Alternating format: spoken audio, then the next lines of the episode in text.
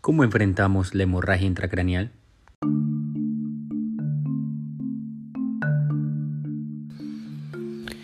Espacio Crítico proporciona un sitio de interés para los apasionados de la medicina en los cuidados intensivos. Soy el doctor Osvaldo Bolaño, su anfitrión. Bienvenidos.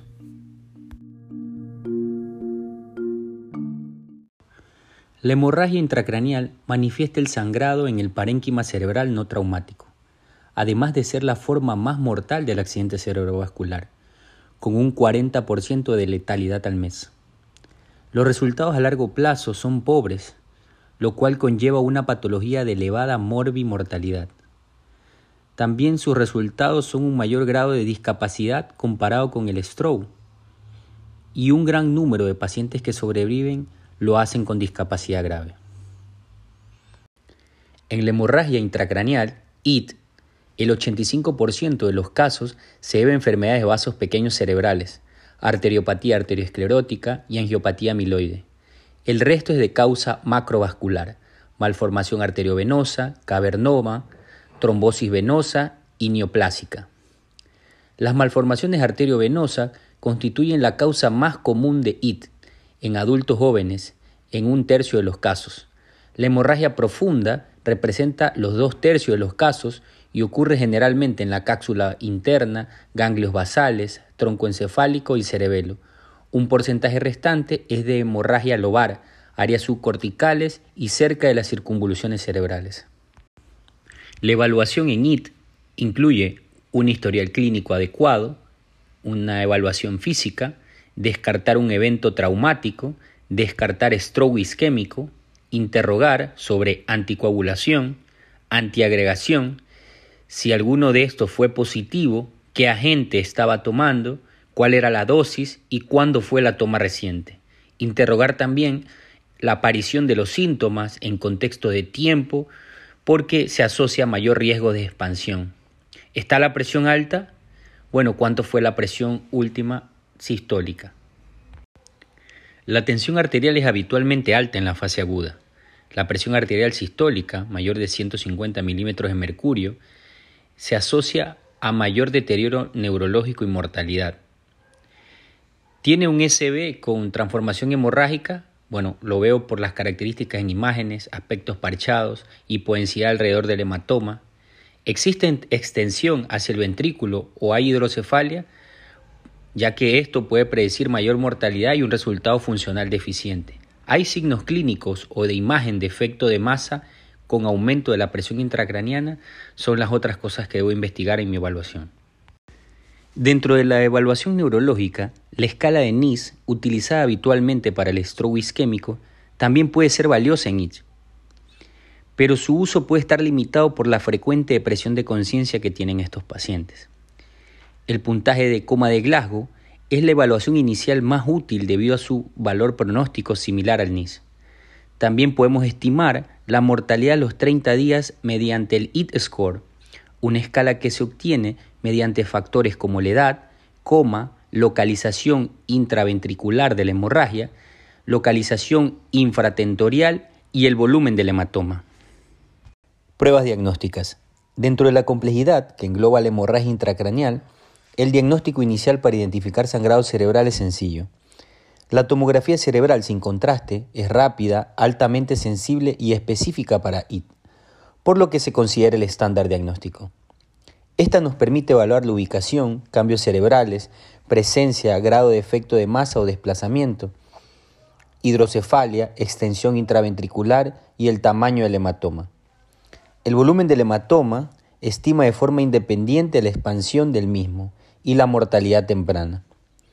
La resonancia magnética es tan sensible como la TAC para IT, pero no ofrece mayor aporte en la fase aguda y puede tomar más tiempo. Los análisis de sangre solicitados deben incluir estudios de la coagulación, glucosa, enzimas cardíacas, troponinas. Las alteraciones del electrocardiograma son comunes, por lo cual la lesión miocárdica asociada debe siempre considerarse. ¿Necesitamos más estudios? Una búsqueda oportuna en pacientes que se sospeche de causa macrovascular de la IT nos permite iniciar un tratamiento precoz y poder mejorar el pronóstico. Sin embargo, habitualmente la sospecha basada en factores de riesgo no es tan confiable para excluir una etiología macrovascular, por lo que es una práctica común de solicitar un estudio especial que varía según el protocolo de cada centro.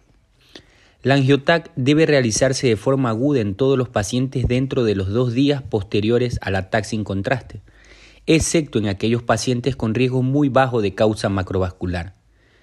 Se busca además en la angiotac signos predictores de expansión del hematoma, como el signo del punto, que son focos de extravasación de contraste dentro del hematoma. Si por el contrario la angiotac es negativa para anomalías vasculares y la sospecha se mantiene, se debe considerar angiografía por RM, ya que provee un rendimiento diagnóstico adicional. En cuanto a la angiografía por sustracción digital, está justificada para pacientes con alto riesgo de causa macrovascular subyacente y una angiotac negativa y o un angio-RM poca concluyente. Se puede considerar repetir la angiografía por sustracción digital, especialmente en IT lobar. Más allá de la fase aguda, proporciona información adicional importante sobre la circulación cerebral, a nivel de los vasos pequeños y para el diagnóstico de otras causas no macrovasculares. Manejo agudo. Ojo con la PIT. IT es una emergencia neurológica. La potencial expansión del hematoma y la presencia de edema vasogénico dentro del cráneo puede provocar un aumento abrupto de la presión intracraneal y herniación cerebral. El principio de tiempo-cerebro se aplica firmemente a IT, ya que la expansión del hematoma ocurre muy temprano y predice de forma independiente un mal resultado. La atención oportuna, con una gestión integral basada en evaluación inicial, reversión de la anticoagulación en determinados casos, control de la presión arterial y neurocirugía eventual, han mejorado de forma exponencial la tasa de letalidad a los 30 días. Nuestros objetivos se deben enfocar en la sobrevida de la injuria inicial, seguido de la prevención de la injuria secundaria. El riesgo de deterioro neurológico progresivo por compresión debido al aumento de la PIC puede deberse a varios mecanismos, efectos de masa del hematoma inicial, expansión o resangrado de la IT, edema cerebral perilesional o hidrocefalia por extensión ventricular. Este riesgo es mayor en los primeros días luego de IT. La gestión de la PIC implica la monitorización definitiva con la, colocación de un catéter PIC el análisis clínico es fundamental de una presunta PIC elevada, como por ejemplo un estado mental alterado o en progreso, imágenes de herniación por efecto de masa. El tratamiento médico estándar incluye cabecera elevada, inicio de sedación, hiperventilación transitorio, terapia osmótica, hipertónicas o manitol. Un metaanálisis reciente demostró que la solución hipertónica fue más efectiva para el manejo de la PIC elevada por sobre el manitol, recomendación que se menciona en las pautas de manejo de la Sociedad de Cuidados Neurocríticos para el tratamiento del edema cerebral, la misma que debe usarse en bolos y de forma objetiva. Manejo de IT por anticoagulación. La IT por anticoagulación representa el 20% de todos los casos. Generalmente en estos casos se presentan de mayor volumen, con expansión exponencial y mayor morbimortalidad. Se debe iniciar suspendiendo la terapia antitrombótica y revertir la anticoagulación posterior al diagnóstico. A pesar de la mitad de los casos de IT por anticoagulantes orales directos en relación a warfarina, este sigue constituyendo una notable preocupación debido a la falta de agentes de reversión específico para estos fármacos, lo cual podría asociarse a peores resultados y el pronóstico dependerá de la disponibilidad de estos agentes. La IT, ocasionada por terapia antiplaquetaria, se ha asociado a peores resultados.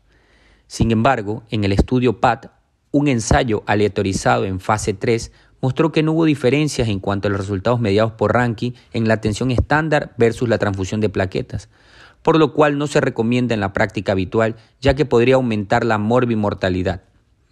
En contexto de IT, en pacientes con déficit de factores de la coagulación o trombocitopenia, se debe iniciar la terapia de reposición. Varios ensayos también han evaluado el uso y la eficacia de los factores de coagulación de manera más general en pacientes con IT aguda en otras etiologías. se ha usado de forma controvertida el factor 7 recombinante en IT aguda. En el ensayo FAS no se encontró beneficios en el resultado funcional, pero hubo una reducción en el crecimiento del hematoma. Sin embargo, un estudio reciente, Spotlight and IT, este estudio eh, se utilizó el factor 7 recombinante hasta las 6.5 horas del inicio en los pacientes con signo del punto positivo, pero no se pudo encontrar eh, reducción significativa en la expansión de la hemorragia. Un ensayo en proceso se encuentra estudiando el uso del factor 7 recombinante en etapa ultra temprana en los primeros 120 minutos. Gestión de la presión arterial. La presión arterial alta en IT se asocia con la expansión del hematoma y un mal resultado clínico. Durante mucho tiempo hubo preocupación en tratar la presión arterial alta en la fase aguda, ya que la misma aseguraba la presión de perfusión cerebral y se creía que existía un área de isquemia en la región perihematoma, por lo cual el descenso de la tensión arterial por mucho tiempo fue controvertida. La expansión del hematoma ocurre temprano después de IT por lo que el control de la presión arterial es fundamental para prevenir malos resultados, pero el objetivo sigue siendo discutido. Los dos más grandes ensayos controlados que evaluaron la disminución aguda de la tensión arterial en IT, Interact 2 y ATACH 2, los cuales compararon la reducción intensiva aguda de la tensión arterial hasta el objetivo de una presión arterial sistólica menos de 140 con el objetivo de atención estándar menos de 180, y ninguno de estos ensayos pudo demostrar beneficios según el resultado final primario de muerte o discapacidad a los tres meses. El Interat 2 encontró mejores resultados funcionales con un control intensivo de la tensión arterial, sin eventos adversos, lo cual orientó a las guías de la AJA 2015 a recomendar que la reducción de la tensión arterial sistólica a menos de 140 es segura y puede mejorar los resultados. Por su parte, el ATACH 2 en 2016 no encontró ningún beneficio o eventos sobre los resultados o la mortalidad con el control intensivo. Sin embargo, un análisis posterior de ATACH 2 en IT profunda encontró que el control intensivo de la tensión arterial se asoció con una menor expansión del hematoma y mejores resultados en pacientes con hemorragia en los ganglios basales. En un análisis combinado de pacientes de ambos ensayos, cada reducción de 10 miligramos de mercurio en la tensión arterial sistólica en las primeras 24 horas se asoció con un aumento del 10% en las probabilidades de una mejor recuperación funcional, hasta un umbral tan bajo como 120 a 130 milímetros de mercurio. Hace poco, un ensayo retrospectivo encontró que una magnitud de reducción de la presión arterial sistólica menos de 40 milímetros de mercurio se asoció con peores resultados. Pero en un metaanálisis de 10 ensayos, la reducción de la tensión arterial no se asoció con mejores resultados funcionales, pero se asoció con una expansión del hematoma reducido. Esto demuestra la necesidad de una mayor investigación sobre un objetivo óptimo de presión arterial sistólica y el manejo de la misma después de IT para individualizar los objetivos, valores de tensión arterial, riesgo de expansión en la fase aguda. Convulsiones. Las convulsiones son comunes en IT y una gran parte aparecen en la fase aguda. Su aparición se asocia con un empeoramiento neurológico agudo y puede estar asociado con peores resultados. Dada esta asociación, se adoptó una práctica común en utilizar anticonvulsivos de forma profiláctica. Varios estudios buscaron investigar la eficacia y seguridad de esta práctica, sin lograr encontrar estudios con beneficio para el tratamiento profiláctico, y varios estudios incluso mostraron peores resultados. Dado estos hallazgos, las pautas del manejo para IT de la AJA no recomiendan el uso de anticomiciales profilácticos. ¿Necesita cirugía? La justificación de la cirugía de drenaje es reducir las lesiones cerebrales directas y secundarias. Dado que el volumen de IT está fuertemente asociado con la mortalidad y el mal resultado funcional, hasta el momento ningún estudio ha logrado demostrar un beneficio contundente con el resultado funcional con la intervención quirúrgica. Sin embargo, en pacientes seleccionados con criterios predefinidos de evacuación existe y se ha podido observar un beneficio en la mortalidad y el resultado funcional después de la evacuación de IT. La IT, que se extiende hasta el sistema ventricular, puede provocar hidrocefalia, lo que ocasiona un aumento de la PIC y puede comprometer las presiones de perfusión cerebral. El drenaje ventricular externo puede disminuir la PIC elevada, proporcionar derivación para el drenaje del líquido cefalorraquídeo y además monitorizar la PIC. El uso de la derivación se ha asociado con menor mortalidad, aunque el beneficio funcional sigue siendo controvertido. La administración de trombolíticos a través de la derivación para mejorar la hidrocefalia obstructiva y la eliminación ventricular se ha estudiado ampliamente.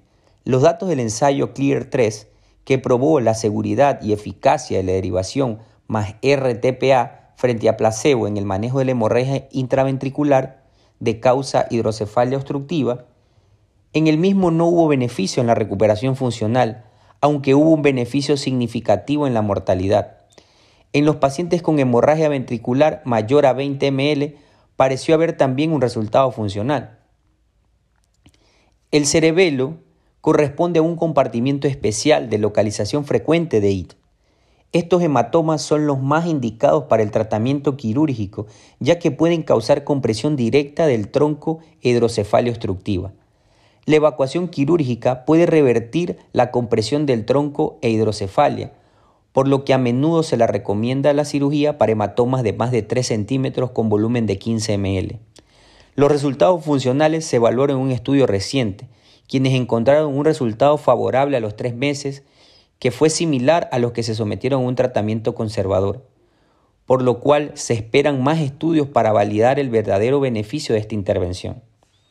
Con respecto a la hemorragia intracraneal supratentorial, el ensayo Stitch que comparó la craniotomía abierta temprana con el tratamiento conservador, no encontró diferencia significativa en la mortalidad con el resultado funcional entre los grupos. Sin embargo, se sugirió un beneficio potencial en la hemorragia lobar. El STIT-2, un ensayo que abordó el beneficio potencial de la cirugía abierta para sangrados lobares superficiales dentro de un centímetro de la superficie cortical, este no demostró ventaja en la supervivencia de forma significativa. Se han realizado varios ensayos con enfoque menos invasivos para la evacuación de IT. El ensayo MISTI se exploró el uso de la evacuación del hematoma mínimamente invasivo con catéter con trombólisis. En el ensayo 3 de MISTI encontró un beneficio en la supervivencia con el procedimiento, pero no logró mejorar un resultado funcional. Cuidado intensivo. ¿Seguimos?